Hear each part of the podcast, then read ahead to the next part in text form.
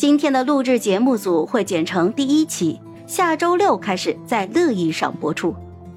盛乔被方白送回了家，冲了个澡就滚进被窝里睡觉了。刚刚签约，中夏似乎并不想给他压力。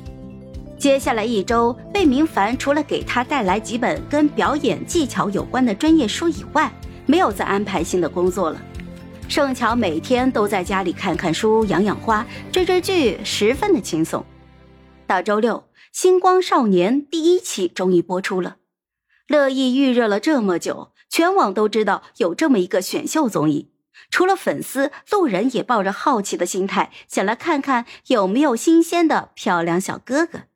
然后网友就发现，他们以为一无是处，就是一个花瓶的盛桥在里面花式放着彩虹屁，什么星光啊、月色啊、白雪啊、阳光啊、清风啊、溪水啊，如玉如云如珠，只有你想不到的，就没有他夸不出来的。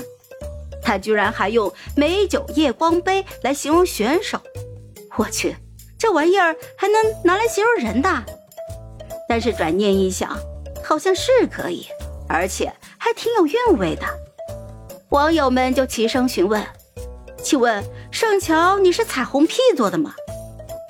有网友就剪了一个圣乔花式夸人和黎饶花式对人的鬼畜视频，中间配上选手懵逼的神情，看的人是简直头都笑掉了。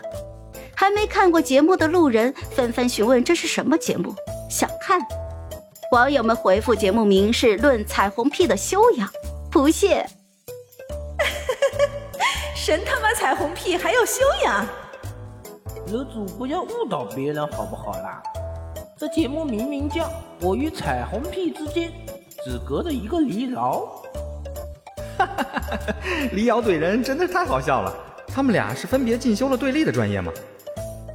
嘿嘿，盛乔真的没有提前做小抄吗？”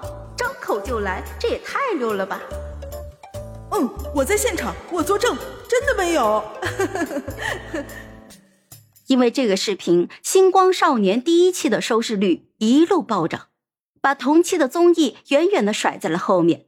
大家看完之后笑归笑，对盛乔临场发挥的能力还是很肯定、很佩服的。毕竟那些彩虹屁的遣词造句雅俗共赏。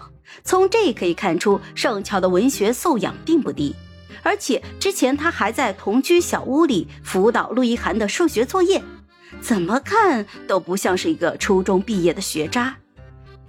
乔粉就说：“我们乔乔聪明着呢，只是以前过得苦，想上学上不了。如果能像普通孩子一样参加高考，一定会考出很好的成绩的。”不管怎么样，这一期的节目让盛乔的人气又有了一个提升，进一步扩大了路人好感。当大家嚷着转粉去关注他的后援会官博的时候，嗯，这扑面而来的熟悉的散文气息是怎么回事啊？他们怀疑盛乔的宣传文案都是他自己写的。贝明凡之前还准备了很多的通告，以防第一期节目盛乔无所作为被黑。没想到他的表现如此的出乎意料，他是真的小看了他，自己好像签了一个宝藏呢。于是贝明凡就给盛乔打电话：“盛乔，这一期的节目你看了吗？